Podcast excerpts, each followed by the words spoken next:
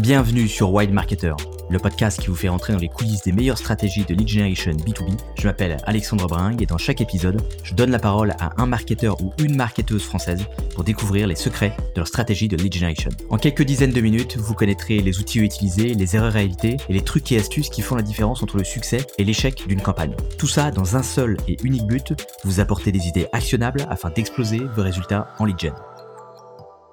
Aujourd'hui, j'accueille Maxime Berthelot, ancien growth chez Buffer et cofondateur de Pixelme. Il vient partager avec nous la méthode qu'il a utilisée pour sonder son marché et valider l'idée de business derrière Pixelme. Dans cet épisode, il partage les principes sur la recherche utilisateur qu'il a appris chez Buffer, comment choisir les prospects à interroger quand on souhaite sonder son marché, comment approcher ses prospects pour les interroger, quelles questions leur poser pendant une interview et pourquoi, et les erreurs fatales à éviter pendant l'interview pour ne pas fausser vos insights. Pour finir, Maxime a partagé son guide d'entretien complet pour vous aider à mener vos propres interviews sur votre marché. C'est à découvrir sur wildmarketer.co slash maxime, wildmarketer.co slash maxime. Je sais plus qui vous souhaiter une bonne écoute et on se retrouve tout à l'heure. Salut Maxime, bienvenue sur Wild Marketer. Salut Alex, merci beaucoup pour l'invitation. Ouais, je t'en prie, je t'en prie. Alors toi, t'étais le, enfin, je dis t'étais parce que euh, du coup, tu, tu as quitté euh, Pixelme, donc t'étais le co-founder de euh, de Pixelme. Et maintenant, tu travailles dans une autre boîte qui s'appelle Bonjour. Alors, ce que je te propose de faire, c'est qu'on va aujourd'hui se focus majoritairement sur Pixelme. Euh, est-ce que déjà dans un premier temps, tu peux nous, nous présenter Pixelme Ouais, carrément. Bah donc c'était un outil pour les marketeurs. on était un raccourcisseur d'URL. Donc comme Bitly, en général, les gens connaissent Bitly. On prend un lien et qui est extrêmement long, une URL très longue, et on la raccourcit. Et nous, on y avait euh, ajouté un moyen qui était de raccourcir des liens et de d'ajouter ce qu'on appelle dans le dans la publicité des pixels de retargeting. Donc c'est un petit euh, script que les plateformes d'advertising euh, donnent normalement aux clients pour qu'ils installent ça sur leur site. Et quand un visiteur passe sur ton site, normalement, si on veut faire de la pub sur Facebook par exemple, eh ben on installe ce script de Facebook, de pixels de Facebook. Et donc quand un visiteur passe sur le site, il est reconnu par Facebook, il est ajouté à une audience spéciale et le la personne pourra lui montrer de la publicité, pour montrer la publicité ciblée à ses visiteurs. Du coup, nous, on permettait, euh, ce qui n'était pas possible euh, entre guillemets avant, d'embarquer des pixels de retargeting à l'intérieur d'une URL. Donc, ça permet notamment hein, de mettre des pixels de retargeting sur des URL que, qui nous appartiennent pas ce qui est très pratique dans certains cas. Quand on détient pas le site web et qu'on veut partager un lien un peu partout et qu'on aimerait bien retargeter les gens qui vont lire le contenu, ben voilà, ça, Pixelme, c'était la solution pour faire ça. Tu, tu, nous as parlé un petit peu justement de la cible que tu avais au départ, donc c'était bien euh, tout ce qui tournait un peu au niveau euh, marketeur, euh, communicant, enfin communicant dans le sens les personnes qui bossent dans la communication. C'est bien la cible, ça que tu avais quand vous avez lancé euh, Pixelme. Ouais, exactement, tout à fait. Ouais, ouais. Vraiment, euh, marketing. On pensait euh, quand on a lancé Social Media Manager, euh, tous les gens qui étaient, tu vois, côté ads aussi. Ok. Et en termes de, scope, là, quand, quand tu bossais encore chez Pixelme, comment ça se passait là-bas? Parce qu'au début, vous étiez que que deux, je crois, au sein de la boîte, et ensuite une troisième personne a rejoint, quoi. Ouais, donc en fait, on, bah, on était, euh, on a été trois cofondateurs. On a itéré sur les choses dont on va parler après, euh, landing, etc. avec Tom tout au début, mais très vite, euh, Jérémy, qui était notre associé technique, nous a rejoint sur sur l'aventure et on est monté jusqu'à huit personnes à peu près. Et moi, j'étais le CEO de la boîte et je m'occupais principalement parce qu'on a levé des fonds après pour pour faire un deuxième produit et je m'occupais principalement de la, de la relation investisseur, tout ce et tout ce qui était la partie marketing avec Tom plutôt moi sur la partie inbound, tout ce qui était contenu, etc. C'est moi qui écrivais les, médiums, euh, qui gérais un peu toute l'histoire et qui chapeautait un peu la team market. Voilà. On est quand même sur des petites équipes, donc euh, tu, tu, tu, dois bien savoir qu'on fait quand même tous un peu tout plein de choses, quoi. et pas que euh, pas qu'une seule chose particulière. Voilà. Mais bon, mais toi, justement, c'est vrai que pour les, les, personnes qui te connaissaient, enfin qui te connaissent pas encore, tu as une particularité, c'est que tu as, bossé chez euh, Buffer avant et plutôt sur la partie euh, produit, ce qui fait que tu as une sensibilité euh, par rapport à, à, tout ce qui est un peu recherche, enfin le recherche client, développement produit, etc., qui va être plus élevé que, que la moyenne de, des, des marketeurs. Ça, est-ce que tu peux un peu nous, nous en parler, c'est-à-dire au début du lancement de, de Pixelme, comment ça s'est passé? Parce que toi, je sais que tu étais un, peu réticent en mode, ok les gars, on, avant de, de, de rush sur un truc, on va déjà vérifier qu'il y a un vrai besoin. Euh, est-ce que tu peux déjà revenir un petit peu sur ce sujet-là? Ouais, carrément. C'était même pire que ça. Euh, c'est plus, euh, enfin, l'histoire réelle, c'est donc Tom a cette idée de mettre d'embarquer des pixels de retargeting dans des URL. À l'époque, il est growth marketer dans une startup. il partage beaucoup de contenu à droite à gauche qui, qui ne leur appartient pas. Ils sont sur un sujet CSM. Du coup, il publie beaucoup de contenu écrit par des Américains super influents dans, le, dans ce marché CSM. Et du coup, il se dit, ok, moi, j'aimerais bien retargeter ces gens-là j'aimerais bien faire, enfin, j'aurais besoin de ce produit-là, mais je cherche, mais ça n'existe pas. Et il m'en parle, et il m'en parle plusieurs fois d'ailleurs. Et moi, à chaque fois, je comprends rien parce que effectivement, j'étais chez Buffer, j'étais plutôt dans le social media, tout ce qui était advertising, pixel de retargeting, etc. Je comprenais absolument rien. Et du coup, un jour, euh, bon voilà, je me dis, euh, on, savait que on, on, voulait, euh, on avait, enfin tu vois, on voulait se faire des side projects ensemble. Et sur ce side project là, on se dit, à un moment donné, je lui dis, mais attends, après tout, enfin, je suis peut-être pas dans la cible, donc ça se trouve, faut, faut arrêter d'être idiot. si, si, enfin, moi, je vraiment, je lui disais, bah écoute, t'es sûr, machin, etc., etc. Je vois pas trop, je comprends pas trop. Et puis un jour, je lui dis, bah écoute, fais une landing on fait un site web, une page simple, unique. On essaye de décrire la valeur qu'on pense que le produit peut apporter et on voit et on le distribue et on voit s'il y a des gens qui, qui, sont intéressés par cette valeur, qui, qui vont s'inscrire, qui vont nous demander euh, un essai, etc., etc. Et avant de commencer à développer quoi que ce soit, essayons de faire ça. Et ça, c'est vrai que euh, tu rebondissais sur mon expérience passée chez Buffer. C'est vraiment comme ça que euh, Joël a créé Buffer tout au début, avant même de créer une première ligne de code, il a eu des premiers utilisateurs euh, qui étaient prêts à payer. En plus, il a validé de manière différente, enfin, en différentes étapes que les gens étaient prêts à payer. Et du coup, quand il a, quand il a dev le produit, ben, il a eu ses premiers utilisateurs euh, la première semaine, quoi. Et donc, moi, j'avais été assez fan de ça. Et chez, Buffer, on avait cet état d'esprit toujours un peu euh, lean, etc. Donc, la, la, la, recherche utilisateur, le customer research en anglais, était quelque chose qu'on faisait dès qu'on voulait faire quoi que ce soit. Donc, moi, j'étais plus sur la partie product growth euh, chez Buffer, mais dès qu'on voulait euh, valider une expérimentation, etc., dès qu'on, enfin, pas 100% du temps, mais, assez souvent, on allait parler à des clients et on essayait de valider un certain nombre de choses en amont avant même de faire. Donc du coup, euh, pour Pixelme, on a mis ça en place. Ah, justement, donc le, c'est vrai que vous en avez parlé pas mal en, public, sur Medium notamment. Donc nous, on va essayer un peu de se, de se focus euh, sur les parties justement qui n'ont pas été trop abordées en, public. Donc pour résumer un peu ce qui avait été mis en place, dans un premier temps, euh, tu me dis euh, si je me trompe, hein, vous, vous avez créé une, petite landing page euh, avec euh, la proposition de valeur, enfin assez similaire à, ce qu'avait mis, mis, en place justement euh, Joël de, de, Buffer au tout début. Je crois que les Ricains appellent ça un peu un, un smoke test. C'est le, tu crées le truc, ça crée de la fumée, tu vois en gros si le feu il prend ou pas. Quoi. Et, donc vous avez fait un peu pareil, c'est-à-dire juste une, une, petite landing page de du trafic qui vient de, de l'ads dessus, et puis tu vois si ça sign up ou pas derrière quoi. Donc ça c'était la première étape. Mais après derrière, je sais aussi que vous avez mis en place toute de, du coup une stratégie d'interview avec des prospects ou des utilisateurs potentiels. Et c'est là-dessus que je voudrais justement un peu plus creuser toi. Comment ça s'est déjà passé cette étape? T'as, t'as, qui, qui t'a contacté au début quand tu dis, ok, il faut qu'on aille parler aux gens? Euh, Comment t'as choisi euh, la, cible que t'allais euh, euh, aborder?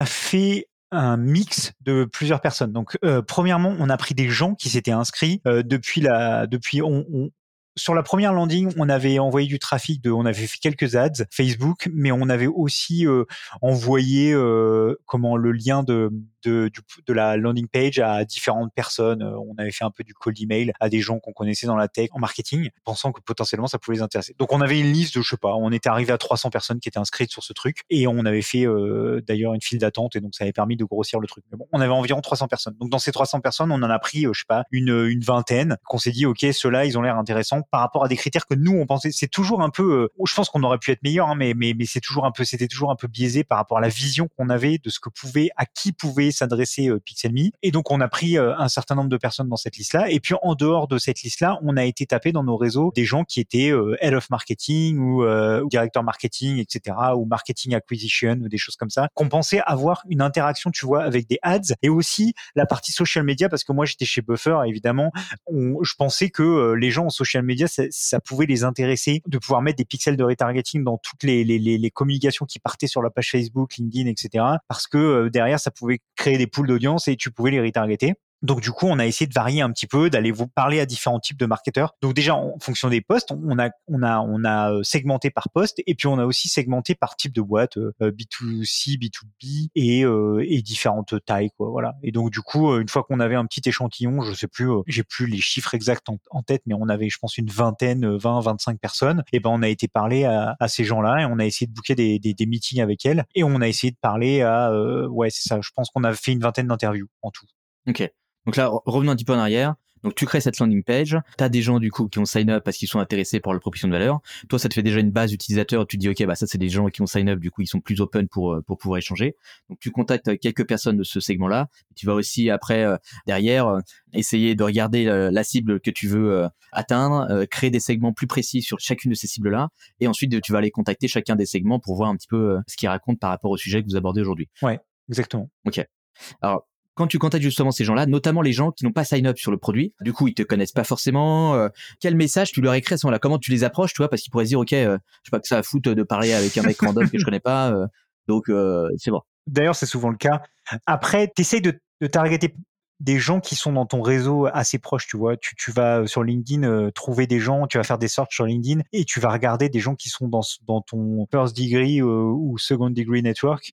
Et du coup, euh, tu sais que quoi qu'il arrive, il y aura un contact en commun avec cette personne. Et donc, en général, déjà, la personne, elle va se dire que t'es pas complètement inconnu par rapport à ces personnes-là. Ça, c'est le premier point. Le deuxième point, c'est tu regardes quand même dans ton dans ton réseau euh, direct. Hein, euh, dans ton réseau direct, t'as forcément des gens euh, qui, qui, qui, sont qui sont potentiellement dans ta cible. Et si t'en as pas, bah voilà, tu vas regarder dans le réseau 2. Comment tu les approches? Ils peuvent complètement. T'en as plein qui vont complètement passer ton message et qui vont pas répondre. Mais en général, l'idée c'est de les approcher en, en disant bah ok, tu es responsable marketing, directeur marketing dans telle boîte, et en fait, je suis en train de construire un produit pour les gens comme toi, et j'aimerais bien avoir tes feedbacks, tes learnings, savoir quels sont tes pains, machin, etc. Est-ce que tu aurais un quart d'heure, 20 minutes à m'accorder dans les prochains jours? En général, on est tous enclins à, à céder les uns les autres, notamment quand euh, quand euh, voilà quand euh, quand tu, tu, approches les gens et que tu les brosses un peu dans le sens du poil et que tu leur dis bah ouais t'es es, quelqu'un d'intéressant, t'as plein de choses à me raconter, t'as l'air d'être connu ou pas, enfin expériencé plutôt dans ton d'avoir de l'expérience dans ton dans ton dans ce sujet-là et donc du coup j'aimerais bien avoir ton retour d'expérience et, et, et, du coup savoir un peu te parler. Bah en général les gens sont hyper enclins à, à dire oui et donc c'est assez fou. t'es toujours assez surpris d'ailleurs parce que tu envoies une campagne un peu, euh, tu, contactes, je sais pas, 10, 20, 30 personnes et tu t'aperçois que tu as des taux de retour qui sont souvent super très bons. Quoi. je sais pas, tu as, au moins euh, euh, la moitié, si ce n'est pas plus, parfois de personnes qui te répondent, ou au moins qui te répondent, tu vois, qui te disent bon, désolé, j'aurais pas le temps cette semaine, mais recontacte-moi dans, dans, dans, trois semaines, dans un mois, ou désolé, je suis pas sûr d'être dans ta cible, ou machin, mais en général, les gens te répondent. Et surtout si c'est si tu fais pas ça, parce que là, t'es pas, pas sur une étape de faire ça en masse. Donc, du coup, t'as pas besoin d'utiliser un outil pour faire de la prospection automatisée, machin, etc. Euh, tu peux vraiment euh, personnaliser le message, faire un truc à la main, etc. Et, et euh, toute façon, ton objectif, c'est pas de parler à 100 personnes. Tu n'auras pas le temps de parler à 100 personnes. Ça, ça voudrait rien dire. Ton objectif, c'est juste de d'essayer de parler à 10, 20, 20 personnes maximum. Et c'est de détecter des trends dans ce que tu vas, dans ce que tu vas discuter avec les gens. Donc voilà. Donc du coup, tu fais ça vraiment à la main. Ça te prend du temps, mais c'est un temps qui est hyper important. Et en général, tu vas avoir un, un retour sur bénéfice, quoi. Du coup, là t'arrives, c'est-à-dire la personne te dit ok c'est bon je, je, suis op pour pour échanger pour que tu, tu me racontes un petit peu ce que ce que tu as à me dire donc Là, tu arrives en interview un peu avec la personne. Comment ça se passe? Quelles questions Quel type de questions tu vas, tu, tu vas lui poser? Parce que est-ce que déjà dans ton message du début, quand tu boucles l'interview, est-ce que tu pitches un peu la proposition de ou pas du tout? C'est juste, je fais un truc pour les gens comme toi. Je veux juste euh, en apprendre plus sur euh, tes payes au quotidien, un peu les difficultés que tu peux rencontrer et tout. Mais tu lui dis pas, je crée un produit sur X, Y, Z pour éviter justement de, de peut-être de biaiser l'échange où il se dit ok. Euh, bah, j'ai compris ok le, problème auquel tu réponds et du coup je vais être sympa avec toi tu vois je vais je vais te dire les, réponses que tu as envie d'entendre euh, alors qu'en vrai derrière euh, le, le, le, gars va jamais acheter ton produit mais comme il veut pas être euh, enfin il veut pas être un salaud avec toi il il va pas te dire que c'est de la merde quoi. ouais c'est c'est la difficulté du, du, customer research et c'est d'ailleurs euh, l'un des principaux biais. Hein, c'est euh, de beaucoup se documenter et apprendre à faire. Il y a, des, il y a vraiment des méthodes pour euh, pour poser des questions de manière ouverte pour que les gens te racontent ce qu'ils ont à te raconter et parce que toi tu as envie d'entendre ou parce que toi tu as envie qu'ils te racontent. Donc c'est une façon de faire. C'est c'est c'est pas évident, mais c'est vrai que bon voilà, moi j'ai beaucoup fait ça chez chez Buffer par chance. Il y a deux, on peut on peut citer deux, deux, deux méthodes. Il y a, il y a un bouquin qui s'appelle Link Customer Development, euh, qui est dans la, lignée des, bouquins de Lean Startup, euh, qui est hyper intéressant et qui t'apprend en gros à faire amener un interview et qui te dit bah ok tu poses quatre questions ouvertes sur quatre thématiques et en fait à chaque fois tu, euh, tu le but c'est de faire parler un maximum ton interlocuteur et de le relancer. Il faut le laisser parler. Ce sont des questions ouvertes, jamais fermées. Du coup, ok, est-ce que tu peux par exemple tu, tu jumps dans le call et tu lui dis ben salut Alex, donc tu es directeur marketing de chez Deliveroo. Est-ce que tu peux me raconter comment comment ça se passe euh, le marketing chez vous euh, euh, C'est quoi une journée type de, de Alex, directeur marketing de, de et là, euh, la personne, elle va commencer à te dire, bah, j'arrive à 8 heures au bureau, euh, je fais ci, je fais ça, machin, etc. Et donc, du coup, euh, c'est, hyper intéressant. Et toi, tu vas rebondir sur les parties qui vont t'intéresser. Ah, ok, d'accord. Donc là, je suis très large, hein, mais t'es pas obligé de partir aussi large, évidemment. Et euh, tu as une deuxième méthode qui est le Jobs to be done, qui a été poussée par Intercom, qui est, qui est pour, dans le SaaS, et qui est une méthode un petit peu différente, où justement, là, tu vas vraiment cibler un, un, truc précis et tu vas demander qu'est-ce que tu faisais avant, genre, ok, tu fais des Google Ads, et quand tu fais tes Google Ads, euh, tu vas où pour faire ta Google Ads? Donc le mec va dire, bah, je vais ouvrir Facebook, ok. Mais alors avant d'ouvrir Facebook, qu'est-ce que tu faisais? Bah j'étais dans une spreadsheet, je sais pas quoi. Ah ok, c'est intéressant. Et donc du coup, machin, etc., etc. Et donc ça, c'est ces deux méthodes. Et donc après, en fonction des, des, cas et des choses que tu as envie d'aller tester, tu, c'est, intéressant de se documenter sur ces deux-là, d'avoir un minimum de connaissances là-dessus. Et, et du coup, voilà, tu, tu fais un interview l'idée, c'est vraiment de laisser au maximum parler l'interlocuteur. Et normalement, dans ce genre d'interview, à la fin, ils vont souvent te demander, OK, c'est quoi que tu es en train de construire? Mais normalement, dans ce genre d'interview, il faut, cette question, il faut la repousser la plus loin possible, enfin, la plus tard possible. Faut surtout pas, surtout pas, surtout pas parler de ton produit. Il faut vraiment le, l'amener à parler de euh, ses pains et ses difficultés sur X, Y sujet que tu as envie de lui faire parler parce que sinon, il y a rien de pire, comme tu disais. Tu arrives, tu lui pitches, bah, OK, on est en train de faire un produit pour euh, optimiser euh, les Facebook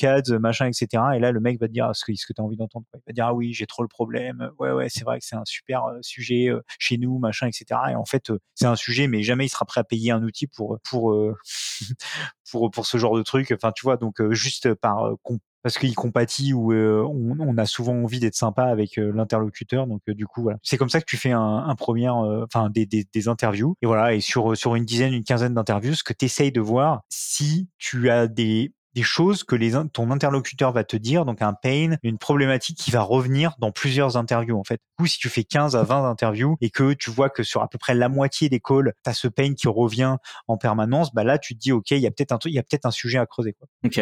Si, on prend l'exemple de Pixelme, comment tu vois ce que tu comme, comme, tu dis au début si tu démarres un peu large par rapport à ce que tu lui racontes, ça peut partir un peu dans tous les sens où le mec va te dire OK, bah j'arrive à telle heure, machin et tu te dis OK, euh, enfin là là il me raconte un peu toute sa vie euh, sauf que moi le notre sujet c'est un peu social media toi, comment tu faisais avec Pixelme pour te dire, OK, il faut que je l'amène sur le sujet un peu social media, mais sans qu'il voit quel est le, truc qu'on veut faire avec? On lui demandait, euh, enfin, je pense de mémoire, on leur demandait l'organisation de leur team euh, marketing, les profils qu'il y avait dans sa team euh, marketing, et est-ce que la team social media était rattachée à la team marketing? Alors parfois c'était non, parfois c'était oui, et là c'était un indicateur pour nous. Ok, c'était quoi les métriques sur lesquelles il reportait? Tu vois, on essayait de, creuser un petit peu. Donc on lançait le débat sur, ok, est-ce que tu peux nous parler de l'organisation de ta team marketing, les types de profils que tu as dans ta, team, etc., etc. Et là, la personne commençait à parler, et nous on faisait les follow-up questions au fur et à mesure de l'interview on, le relançait en disant ah mais ok d'accord donc euh, Jean-Charles il fait ci euh, et t'as euh, Anaïs qui fait ça etc etc ok très intéressant mais du coup est-ce que Jean-Charles et Anaïs ils reportent sur les mêmes trucs? Toi comment tu fais? Et le social media comment tu le gères au milieu? Est-ce que c'est vous qui le gérez? Non machin il y a une et puis boum boum on rebondissait. Et donc là on commence au fur et à mesure des interviews nous ce qui était important au début pour nous sur Pixelme, c'était le sujet est-ce que tu partages du contenu? Qui n'a pas été écrit par tes équipes en interne en fait parce que nous c'était le pain qu'on voulait valider c'est est-ce que est-ce que euh, tu partages suffisamment de contenu extérieur? Est-ce que ça pourrait t'intéresser de, de pouvoir recibler les gens qui, qui, qui vont sur ces sur ce contenu etc etc et donc c'était très net. Il y avait des gens qui oui et il y avait des gens jamais. Et donc du coup euh, voilà, ok. Comment tu détectais ça que oui euh, ça les intéressait ou non ça les intéressait pas? Alors intéressé je sais pas, mais en tout cas est-ce que enfin nous c'était le oui ils partageaient du contenu qui ne leur appartenait pas ou non ils partageaient pas de contenu qui, ne leur, appartenait pas. Et du coup euh, donc ça c'était un premier point important pour nous. Et ensuite, les gens qui partageaient du contenu qui ne leur appartenait pas ont creusé avec euh, des follow-up questions sur euh, OK, euh, du coup, c'est quel type de contenu Est-ce que mais pourquoi tu partages ce type de contenu, etc., etc. Et du coup, on en apprenait plus sur leur cas d'usage. Et est-ce que justement, les gens qui venaient sur sur ces contenu-là, est-ce que ça c'était intéressant pour eux de pouvoir toucher les gens qui venaient lire ce type de contenu ou pas, quoi, et comment ils feraient pour les toucher, est-ce qu'ils avaient des moyens pour les toucher, etc., etc. Et ça, comment tu les amenais, toi, à ce niveau de granularité là, où tu te dis, ok, euh, tu vois, tu vas essayer un peu de décortiquer petit à petit, de, voilà, de soulever euh, couche par couche, mais arriver à cet insight de au fait euh, est-ce que ça t'intéresserait tu vois de, de pouvoir recibler ces gens-là tu vois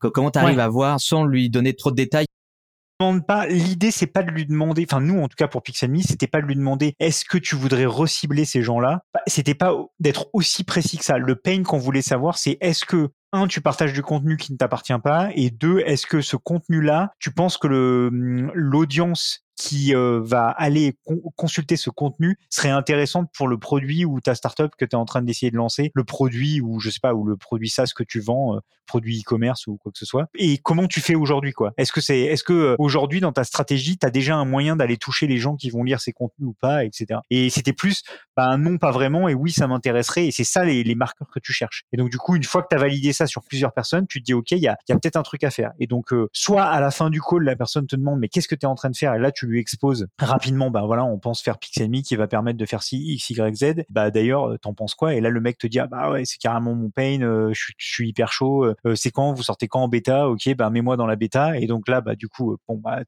c'est jackpot quoi. soit le mec te dit, bah non, pas du tout. ça non, bah en fait, je partage du contenu qui me qui me comment on, ça nous est arrivé très souvent d'avoir la team market et la team social media qui étaient complètement deux équipes différentes, avec la team social media qui avait pas du tout les mêmes analytics que la team market. La team market était là pour faire de la génération de leads, alors que la team social media était là pour faire du, de la vue. Et donc du coup, quand ils font de la vue, ils en ont rien à faire de mettre des pixels et de retargeter les gens. C'est pas leur sujet quoi. Donc on avait plein de branches entre guillemets qui se sont créé à la suite de ces interviews. Et nous, on s'est dit, OK, il y a quand même une branche intéressante qui sont les gens qui font X, Y, Z. Et cela, Pixelme peut les intéresser.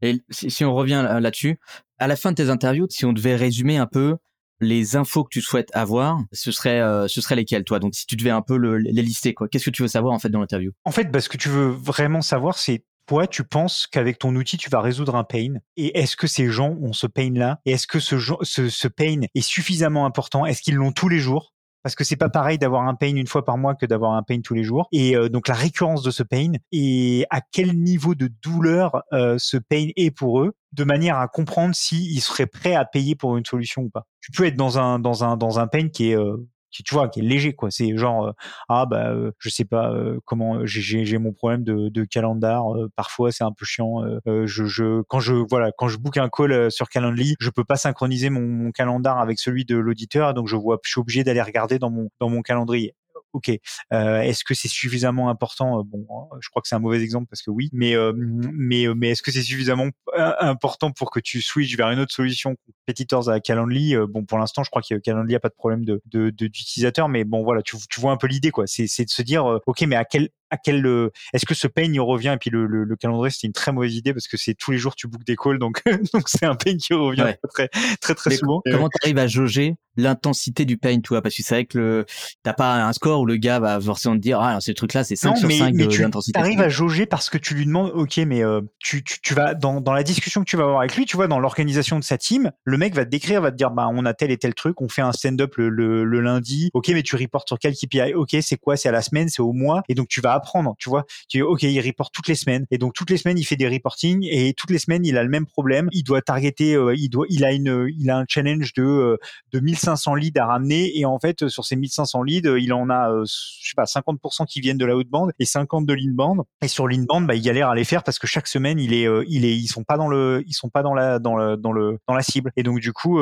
ils sont pas dans le quota, quoi. Et donc, du coup, OK, tu, tu vois, c'est comme ça. En fait, c'est vraiment, faut partir de questions assez génériques. quand je t'ai donné l'exemple de décris-moi un peu ta journée, c'était peut-être trop générique. Hein. Dans notre cas, c'est pas ce qu'on a fait. Euh, on a été plus précis que ça. Mais il faut vraiment laisser l'interlocuteur parler le plus possible, décrire avec ses propres mots à lui. Mais il faut savoir juste relancer le le l'interlocuteur pour l'amener sur les sujets qui t'intéressent sans l'influencer. Donc c'est juste OK, mais tu peux me, tu vois, les phrases que tu vas dire le plus, c'est OK, ah c'est intéressant. Euh, est-ce que tu peux me parler un peu plus de ça? Est-ce que tu peux décrire plus ça en détail? Comment tu fais X? Comment tu fais ça? Mais jamais. Euh, est-ce que tu penses que euh, du coup le, ciblage de ces deux, est-ce que tu aimerais recibler les visiteurs de ces articles, machin, etc. Tu vois, tu fais jamais ça quoi. Si tu fais ça, c'est mort. T'as as, pourri ton interview quoi. Donc tu lui demandes pas le, le ok, le, demain, euh, qu'est-ce que tu ferais? Enfin, t'essayes pas d'aller dans le, la supposition du futur. C'est plus, ok, euh, regardons plutôt ce que tu fais euh, en temps normal, comment ça se passe, comment ça se déroule sur ce sujet, etc. Exactement, exactement. Tout à fait. Donc ça, c'est le, le, l'une des infos que tu, tu, que tu recherches, c'est-à-dire l'intensité du pain, la récurrence. Est-ce qu'il y a d'autres choses qui sont importantes pour toi à sourcer? Là, comme ça, je pense que c'est les, ce sont les principales. Euh, le pain, la récurrence, l'intensité. Ouais, non, je pense que là, de, comme ça, enfin, de, de, d'expérience, je pense que c'est à peu près les, les, les, principales que tu, que tu dois aller chercher. Et, euh, et toutes les, et après, évidemment, ces, ces, ces interviews sont aussi une mine d'or pour euh, ton produit après, tu vois, parce que les gens vont te donner plein d'idées. Euh, je sais pas, tu vas leur poser euh, des questions sur sur ces sujets, il va te dire bah en fait moi je reporte sur tel métrix et en fait si je pouvais avoir tel métrix, bah, j'arrive pas à l'avoir et si je pouvais avoir tel métrix, bah ça serait génial. Et en fait toi ça ça connecte des des, des, des, liens dans ton cerveau et tu dis ah mais attends mais en fait avec notre produit on pourrait trop faire ça, c'est exactement le, le métrix qu'on pourrait lui apporter, c'est génial etc. Tu vois tu tu donc en fait c'est c'est aussi la raison pour laquelle tu veux le faire parler, c'est que tu veux en apprendre un maximum sur sur sur leur comportement et, et ce qu'ils font. Et c'est pas parce que il faut aussi partir du principe que chaque entreprise, chaque team, chaque il y a autant d'entreprises que de, de, millions de process et de façons de faire, tu vois. Et donc du coup, c'est pas parce mmh. que toi t'es marketeur, nous on était market, enfin tu vois, Tom était growth marketeur, moi j'étais product growth, on était donc marketeur entre guillemets. C'est pas parce que toi tu es dans ce domaine-là que c'est son truc que tu fais tous les jours que les autres font pareil que toi, que l'organisation de la team est pareil, etc., etc. Donc du coup, c'est hyper intéressant. Les gens ont des méthodes et des façons de faire et des des des, des, des, reports, etc., qui sont complètement différents d'une boîte à une autre. Donc c'est c'est ça que tu as envie d'entendre. Et en fait, juste tu veux comprendre ce que tu recherches, c'est le le, le, le, le dénominateur commun entre tous ces gens parce qu'il y en a en fait. Et si tu trouves un dénominateur commun, c'est là tu vas trouver un dénominateur commun entre une audience euh, X et mais pas dans l'audience Y par exemple. Et donc après il faut à toi charge à toi d'aller voir et te dire est-ce que l'audience X elle est intéressante pour moi à adresser etc etc. Tu vois ça ça. Si tu trouves un dénominateur commun euh, que tout le monde a qui est euh, tous les gens bookent des des meetings et donc tu fais un un outil pour aider les gens à booker des meetings, c'est sûr que bah, c'est incroyable quoi parce que bah tout le monde a ce problème. C'est sûr que si tu résous un problème d'attribution, ben comme euh, Pixelmi V2, ben tu vas t'adresser qu'à des marketeurs qui font XY du marketing à tel niveau, etc., etc.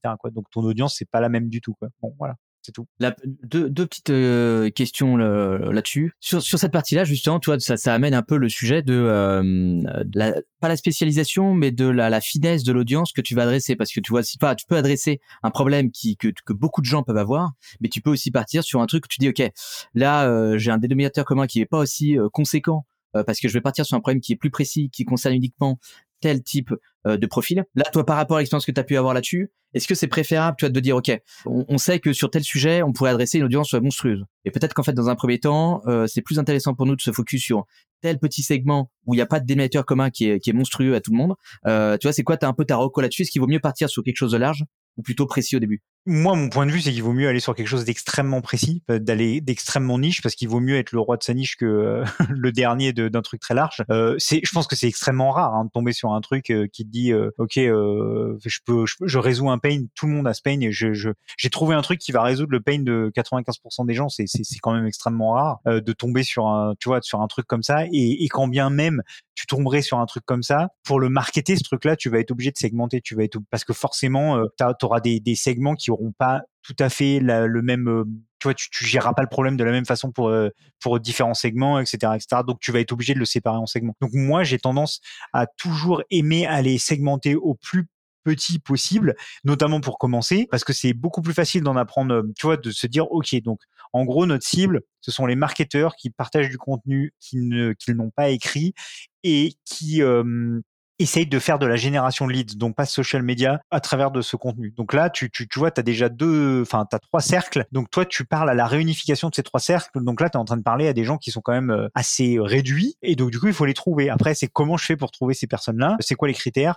Et du coup, je vais aller faire un, listing de ces gens-là et je vais aller euh, leur parler. Et c'est beaucoup plus facile, une fois que tu as parlé à, à, cinq d'entre eux et qui t'ont expliqué leur pain, d'aller parler, au, tu vois, tu peux, tu peux même dans tes, dans tes façons d'approcher les gens, tu peux leur dire, euh, Alex, euh, j'ai parlé à euh, Jean-Charles qui est dans X boîte, qui est ton, qui fait la même chose que toi, et il me disait qu'il avait tel pain. Est-ce que toi aussi? Et en général, le mec va te dire, bah, bah oui, oui, j'ai le même pain, oui. Est-ce que ça te dit qu'on en parle? Parce que je suis en train d'essayer de faire un truc pour le résoudre Et du coup, si tu vois, c'est un truc suffisamment important, le mec va dire ah bah grave, ça m'intéresse, vas-y viens on en parle. Et donc du coup c'est beaucoup plus facile. Donc moi je dirais niche, niche, niche, et le plus petit possible. Et tu auras toujours le temps après de d'aller voir les niches d'à côté, de voir comment tu, euh, tu résous un pain pour, euh, pour euh, les marketeurs qui partagent leur propre contenu. Est-ce que ton outil peut aussi servir aux marketeurs qui proposent leur leur propre contenu. Est-ce que tu as un intérêt pour ces gens-là? Ça se trouve, il en a un. Tu vois, tu vas, tu vas réfléchir et tu vas récolter des feedbacks, etc.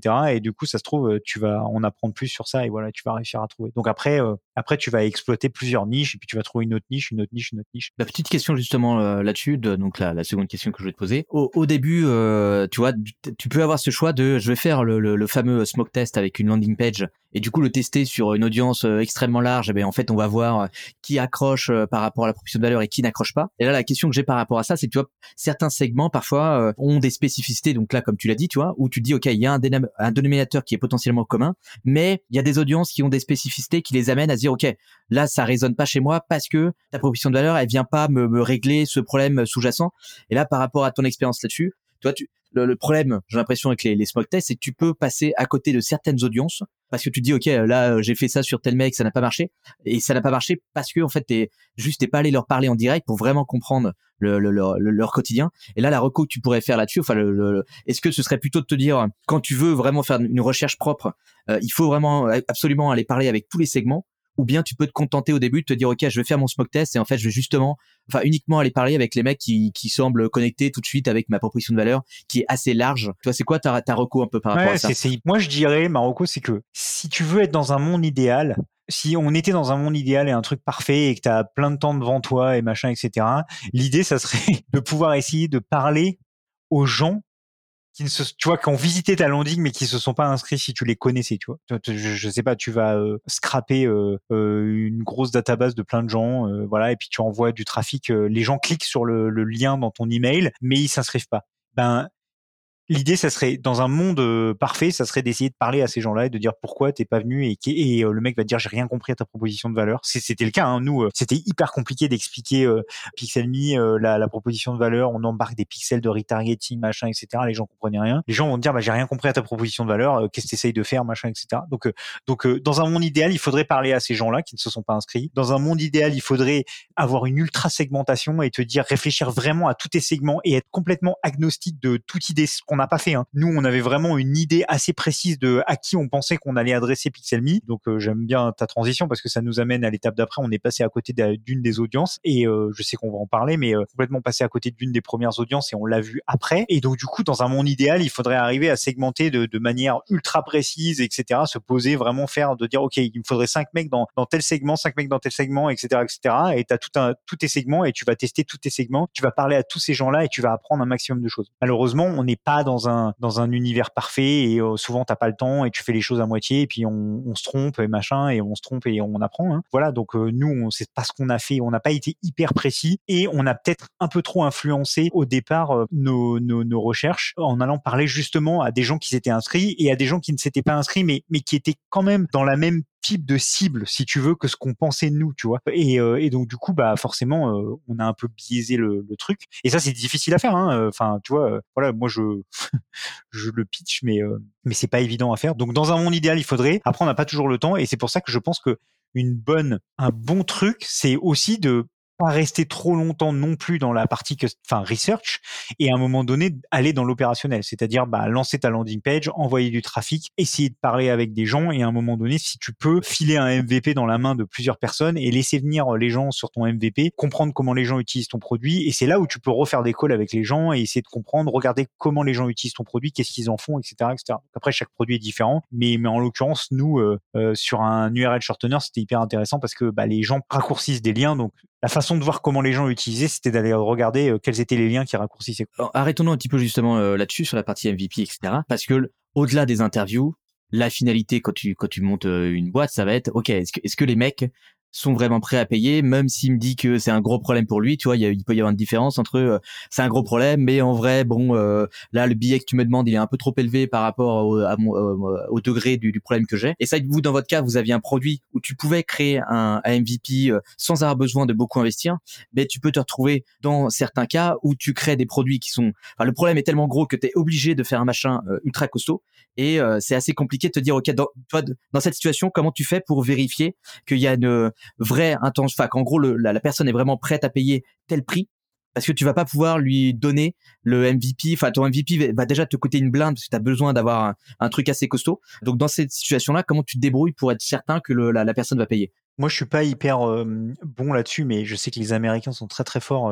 as énormément de boîtes qui vendent sur euh, sur slide deck quoi qui vendent euh, le, les, les, les, clients n'ont jamais vu le produit quoi n'ont jamais testé. Ils ont vu une démo ils ont vu un slide deck euh, ils, ils, achètent la proposition de valeur. Il y a mmh. énormément de gens qui font ça. J'ai je, des amis qui sont sales dans des boîtes où en fait le client ne teste jamais le produit. Il n'y a pas de période de, de, free trial ou de choses comme ça quoi. Ils achètent et voilà et un jour on leur donne l'accès. Et je sais que les Américains sont très forts là-dessus pour vendre et en fait bah une fois qu'ils ont vendu à cinq personnes bah là ils se foutent le, le rush et ils disent au mec ouais bah t'auras accès au produit dans six mois enfin dans trois mois. Ils leur disent un mois, puis après trois, puis après six. Et, euh, et en fait, euh, ils vont trouver une équipe de tech et ils vont, ils vont euh, construire le produit. Quoi. L'objectif, si moi je j'ai jamais fait ça et je sais pas quelque chose. Je pense qu'on est hyper habitué à faire en France. Le maximum qu'on ait fait nous, c'était c'était l'étape d'après la landing page, ça a été euh, donc parler avec les gens. On a validé avec une dizaine de, de mecs, euh, enfin peut-être même un peu moins. On avait euh, scopé des, des, des, gens qui avaient vraiment envie d'utiliser le produit. On leur a dit OK, nous, euh, comme tu disais, c'était facile, donc on leur a dit OK.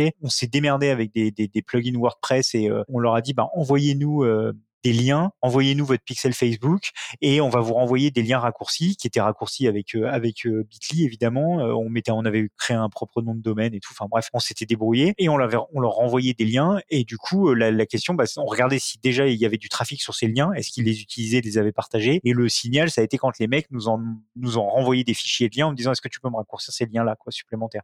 Et là on s'est dit ok bon bah les mecs ils sont chauds. Potentiellement ils nous avaient validé qu'ils voulaient payer. On l'a pas hyper bien fait. Il y a des méthodes maintenant pour pour demander en amont euh, que j'aime bien euh, des méthodes pour demander en amont euh, combien tu serais prêt à est-ce que enfin tu vois à combien c'est trop cher à combien c'est moins cher et à combien c'est un bon prix.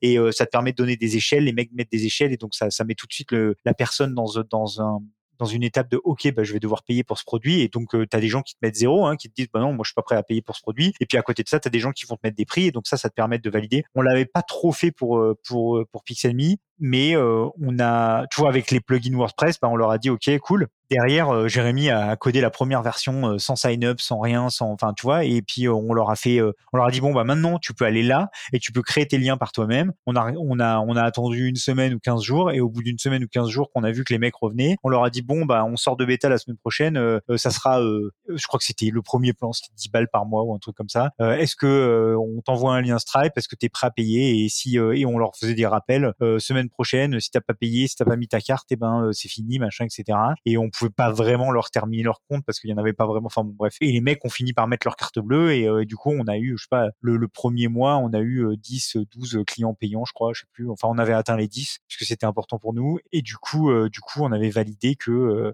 qu'on avait vraiment des gens qui voulaient qui voulaient payer quoi. On aurait pu, je pense, sur des produits qui sont très durs à construire, on aurait pu enfin je me tournerai vers, euh, je suis pas hyper bon, mais je sais qu'il y a plein de, plein de littérature sales, etc., vers ce genre de, de choses et essayer de, de vendre le, le produit et de, de, de, faire payer les mecs en amont ou alors ou tout au moins faire signer un engagement tu vois un contrat ou un truc en amont que euh, le jour de la livraison du, du produit ils paieront euh, tant et voilà et donc du coup c'est comme ça que tu valides quoi venons un petit peu justement au sujet dont, dont tu parlais c'est-à-dire que à ce, à ce stade-là, tu as des utilisateurs, tu as des gens qui ont sign up, tu commences à voir un peu euh, toutes les personnes que tu avais en tête qui, qui utilisent plus ou moins le produit. Et en fait, tu vas peut-être te rendre compte que ton produit finalement, ça va matcher avec certains types de profils et pas forcément ceux que tu avais euh, en tête, même si tu avais dit qu'il y avait euh, un degré de pain assez intense, etc. Tu vois qu'en fait, il n'y a pas forcément la connexion la plus forte. Et tu vas peut-être aussi découvrir des audiences complètement, enfin, sur lesquels tu étais passé complètement à côté, et vous, ça a été votre cas. Est-ce que tu peux un peu nous parler de ça, c'est-à-dire comment tu as découvert que tu avais un segment pour qui Pixelme était vraiment un must-have, alors que pour les autres, toi, potentiellement, c'était pas le, le fit euh, énorme par rapport à tout ce qui existait sur le marché? Ouais, ouais, Bah, du coup, on a nos, nos, nos 12 euh, clients payants là sur le premier mois. On avait euh, sorti Pixelme sur Betalist. Ça avait mis un temps fou à être, à être publié sur Betalist, donc on avait je crois qu'on l'avait fait le premier, enfin le, on s'était inscrit sur Betalist le jour où on avait créé la landing avec Tom et je crois qu'ils ont mis trois mois à nous publier sur Betalist. Si parce que si je crois que leur business model c'est si tu payes pas euh, voilà. Et en fait il y a le un des mecs de AppSumo qui nous a trouvé sur Betalist qui est venu nous parler qui nous a dit ah je pense que votre outil euh, ça pourrait être vraiment euh, correspondre à notre audience etc donc on avait ça c'était début juillet on parle avec lui.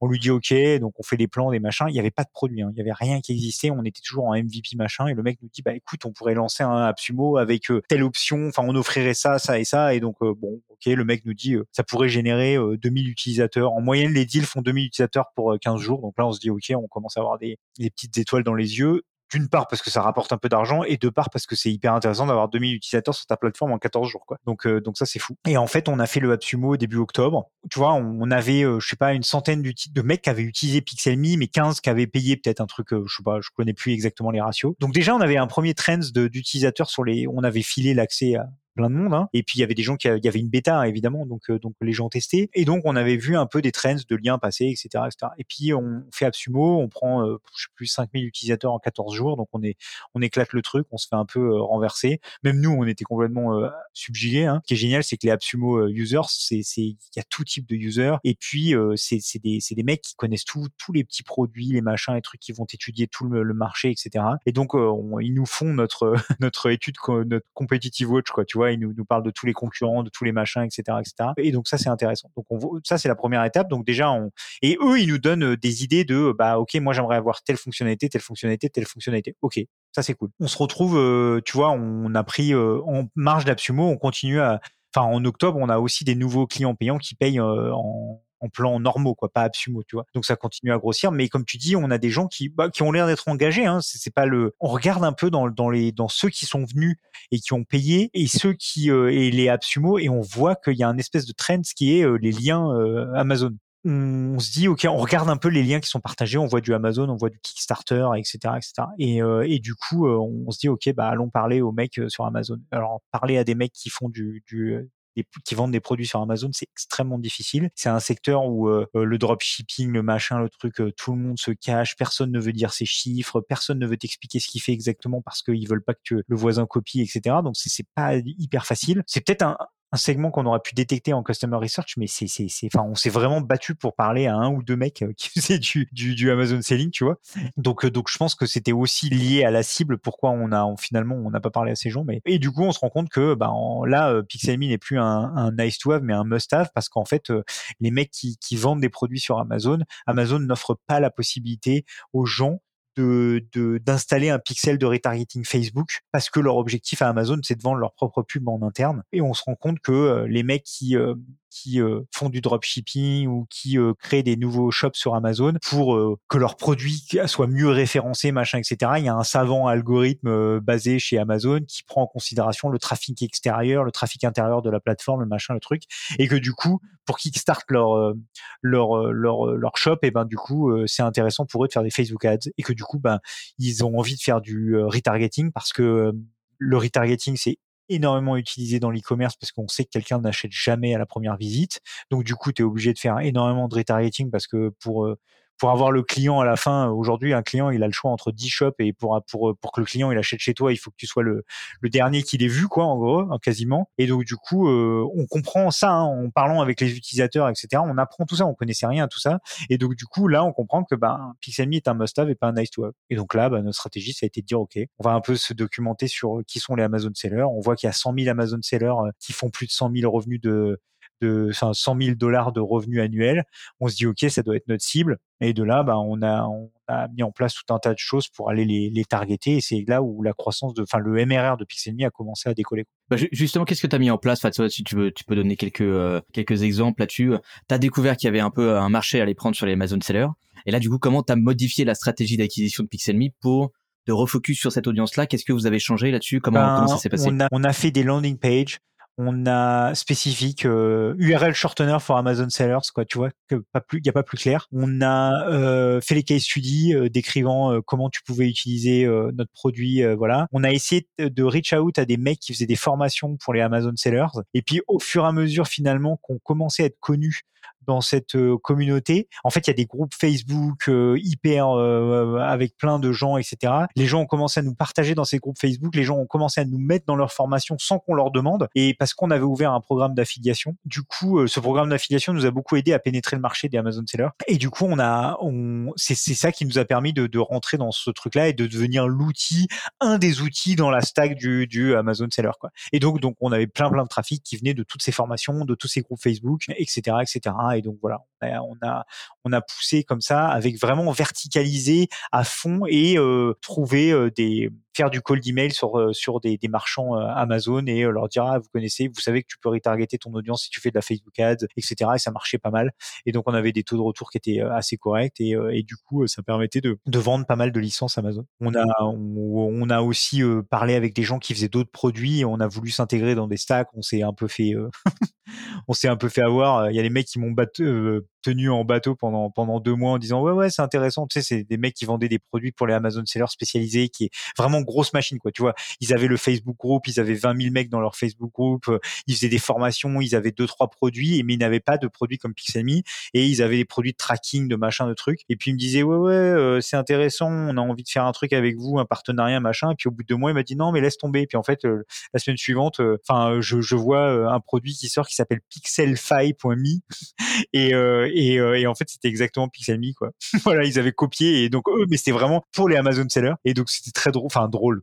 c'était sur le coup, t'es un peu vénère, mais bon, qu'est-ce que tu veux, c'est la vie, quoi. C'est comme ça, hein, tu sais, le copycat, ça existe dans le SaaS, c'est très facile. Et du coup, euh, t'hallucines un peu parce que tu te dis bon, le mec m'a complètement banané, mais c'est la vie, quoi. Et voilà. Donc ça nous a amené à ce genre de choses, quoi. Bah, ça, justement, c'était l'un des sujets aussi que je voulais aborder avec toi, parce que du coup, t'as as, quitté euh, Pixelme depuis. Mais c'est vrai que le finalement le, produit que vous avez créé, il y avait d'autres outils comme le vôtre avant qui existaient, mais qui du coup étaient, étaient quand même moins connus. J'ai l'impression que Pixelme était un peu l'outil, en tout cas en France, qui a popularisé un peu tout ce qui est lien de, de, de retargeting. Enfin, ouais, en fait, c'est exact. Je pense que il y avait plein de raccourcisseurs d'URL avant euh, Pixelme évidemment et Bitly euh, est mondialement connu. Enfin voilà, on n'a pas inventé le, le, le, l'URL shortener. Par contre, le fait de dire euh, mettre des pixels de retargeting dans les URL, je pense qu'on a on a été les premiers à faire un produit pour ça. Il y avait des produits qui permettaient de mettre des, des espèces de CTA dans des liens quand tu cliques. Tu avais le, le, lien de destination avec un espèce de bandeau en bas, euh, viens sur mon shop machin etc. Et qui incluait des options parfois de, de retargeting où tu peux mettre ton pixel, mais personne n'avait targeté vraiment. Nous, on, détestait ce, genre de, de, banner, de banner. Et euh, d'ailleurs, on avait validé avec pas mal de monde que plein de gens ne voulaient pas utiliser ce genre de solution à cause des banners, mais que par contre, s'il y avait un pixel, euh, ça pouvait être potentiellement intéressant. Et donc oui, on a été les premiers, je dirais, à, vraiment euh, targeter un produit sur ce sur ce truc-là, le retargeting. Voilà. Donc c'est, je pense, que ça a été un peu ça notre notre positionnement un peu différenciant par rapport aux autres. Quoi. Mais du coup, c'est vrai que le, tu l'as un peu abordé euh, à la fin. C'est vrai que comme la barrière technique était pas ultra élevée sur ce type de produit, bah, au final, dès que les gens ont vu qu'il y avait un marché un peu à prendre là-dessus, que, ça, prenait un petit peu, au final, euh, tu as un mec qui fait un call avec toi, qui voit un peu comment ça marche, il a peut-être un peu un profil tech, et puis en fait, il fait un copycat du truc euh, ultra sale.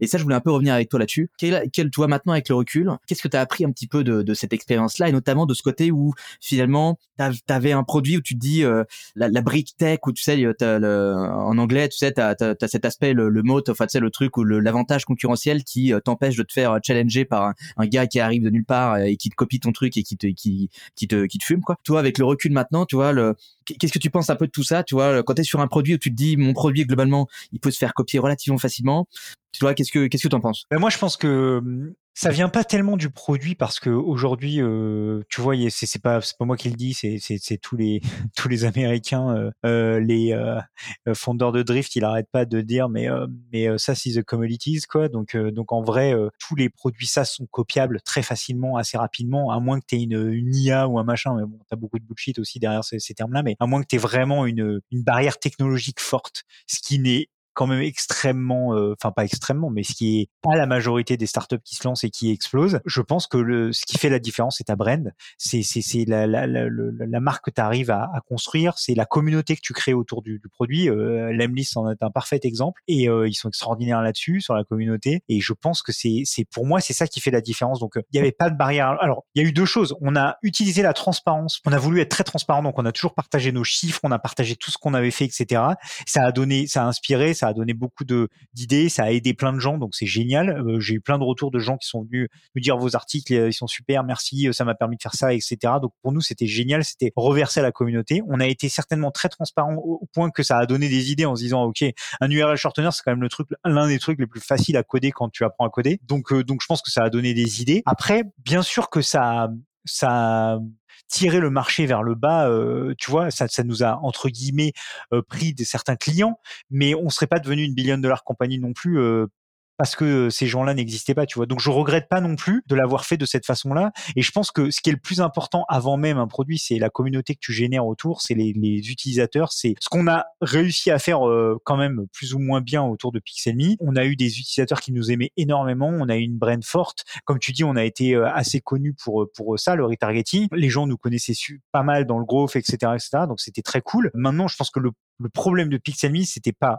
qu'on avait trop de que c'était trop facile à copier et que on avait trop de competitors. Notre problème c'est plus euh, la valeur que le produit délivre pour euh, qui, tu vois, enfin tu vois la taille de l'audience, etc. Ça c'est un, un deuxième sujet. Mais bon, nous on a on a toujours su que Pixel 1000 du URL shortener de retargeting, c'était un produit, euh, c'était un micro SaaS entre guillemets, si je puis dire, et que euh, on ferait jamais, enfin tu vois, un million d'ARR avec avec ce avec ce produit-là, quoi. Donc du coup, donc si c'était à refaire, je pense que je referai de la même façon parce que ça nous a permis de nous faire connaître, de construire la brand, etc.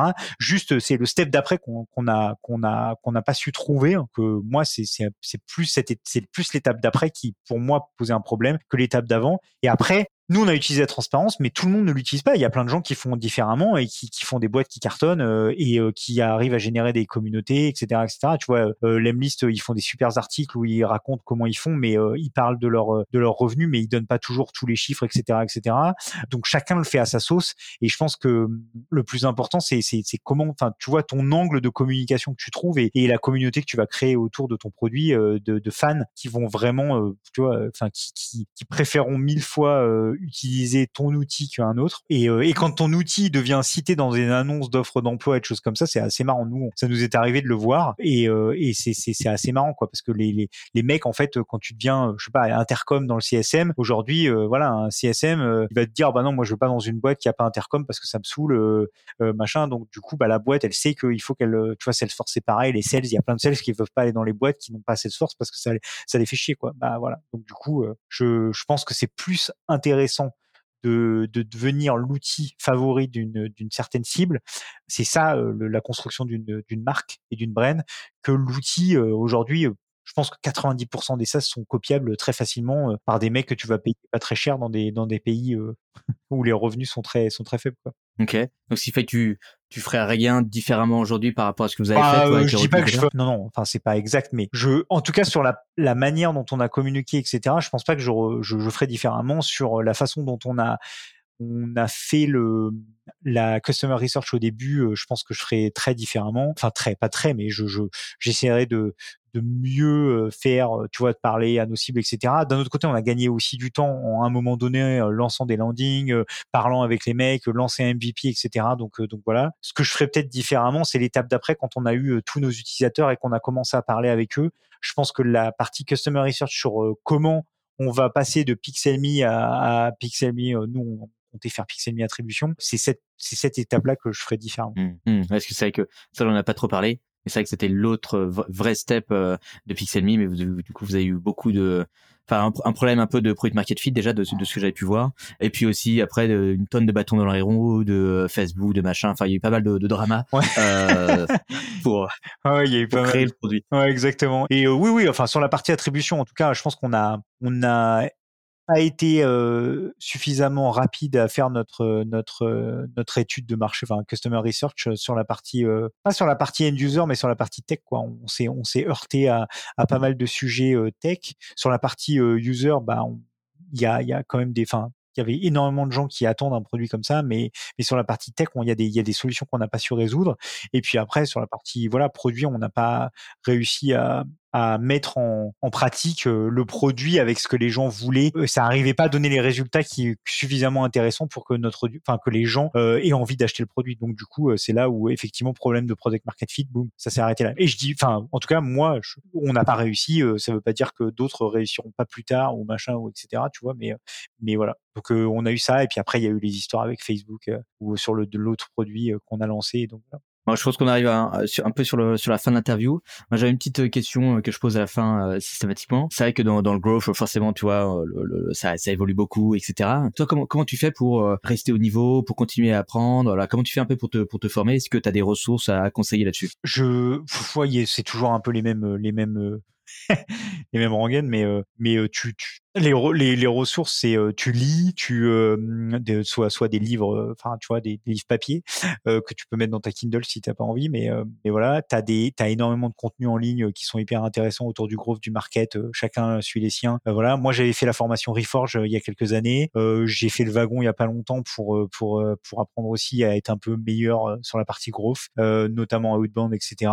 Et la meilleure façon d'apprendre, c'est de Donc je suis aussi dans des dans des groupes un peu de, de, de, de, mecs en gros, en market, etc. Poser des questions les uns les autres. Aller, je pense que aussi les bonnes méthodes, c'est d'aller parler à des gens qui sont à l'étape d'après toi et pour savoir comment ils ont fait quand ils en étaient à ton étape à toi. Que voilà, si tu es à 20 salariés, tu vas voir un mec, tu vois, un head of growth d'une d'une boîte de 50 ou de 100 salariés, et tu lui dis, hey, tu vas faire quelques interviews avec des mecs, ils ont toujours envie de te parler, surtout si tu es head of growth aussi, enfin, tu vois, si tu es dans le growth aussi. Tu leur dis, bah, en fait, moi, j'ai telle problématique, comment toi, tu as fait pour la gérer? Est-ce que vous avez eu ces problématiques Et c'est, je pense que c'est le meilleur moyen de progresser. Et après, il y a aussi des choses que les Américains font beaucoup. Ils trouvent des mentors. Tu essayes de trouver des mecs, justement, qui sont, sont assez bons dans ton field et qui vont te mentorer un peu, qui vont t'aider à, progresser sur, sur tes sujets. Donc, euh, moi, j'échange avec des mecs qui sont pas nécessairement mes mentors, mais que je sais que je peux, je peux, euh, comment, euh, contacter quand j'ai des questions euh, product, growth, etc. Tu vois, quand j'étais chez Buffer, j'avais accès à Eaton, par exemple, Eaton Chat, qui est hyper connu aux US.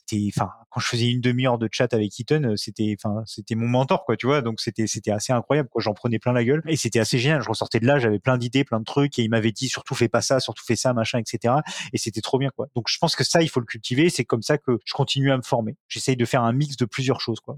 Ouais, c'est, vrai que j'avoue, Eaton, c'est, l'un des mecs aussi que, que je suis pas mal. C'est ça qu'il est assez, euh, assez, monstrueux. Euh, euh, c'est très très chaud. Ouais, et puis même encore aujourd'hui, hein, quand je lui, je lui envoie des petits mails pour lui demander des trucs, il me répond. Euh, enfin, il est incroyable, il répond dans la. Enfin, quand il est levé, évidemment, quand c'est la, sa time zone, mais il répond hyper rapidement et donc il me, il se souvient toujours moi, il me répond, etc. Donc c'est assez cool. Donc euh, du coup, euh, bon, voilà, quand tu as accès à des à des profils comme ça, bah c'est intéressant. Et je pense que n'importe qui peut, peut, tu vois, en en frappant un peu à la porte de, plein de mecs, les gens sont toujours contents de partager et d'aider. Donc, euh, voilà.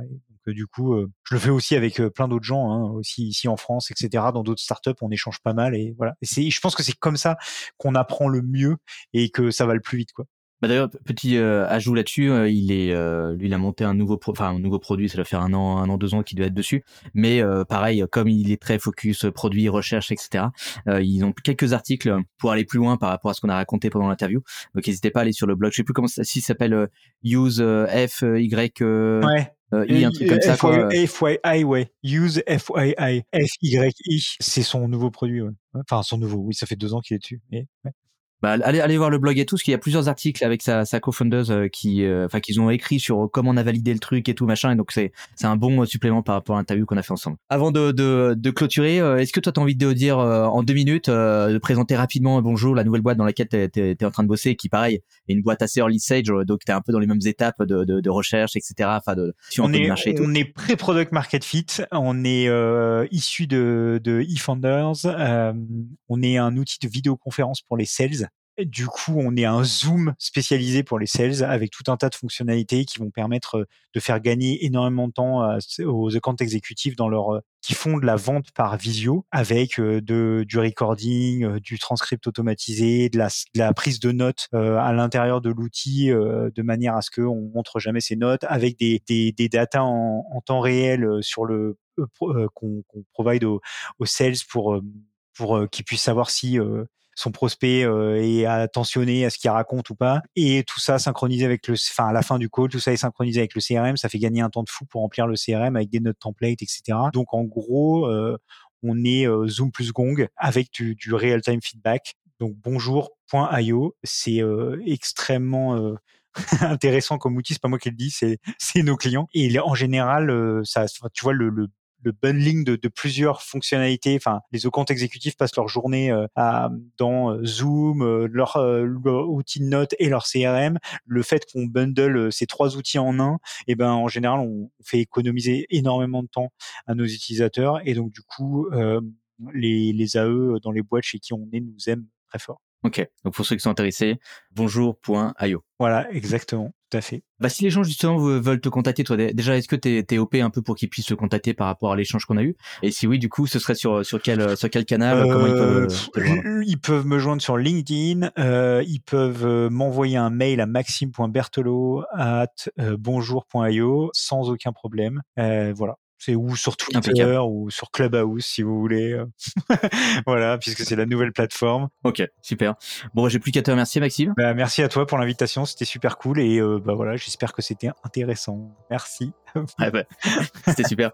Cool. À bientôt. À bientôt. Salut. Ciao. Merci d'avoir écouté l'épisode jusqu'ici. Si vous souhaitez vous aussi mener des entretiens avec votre marché, je vous invite à récupérer la trame d'interview de Maxime qui est disponible sur widemarketer.co slash Maxime, widemarketer.co slash Maxime. Comme toujours, partagez cet épisode autour de vous et laissez une note et avis sur Apple Podcast. C'est ce qui permet au podcast de se développer et de convaincre d'autres talents à venir partager leurs secrets avec nous. Merci de votre coup de main. On se retrouve dans le prochain épisode.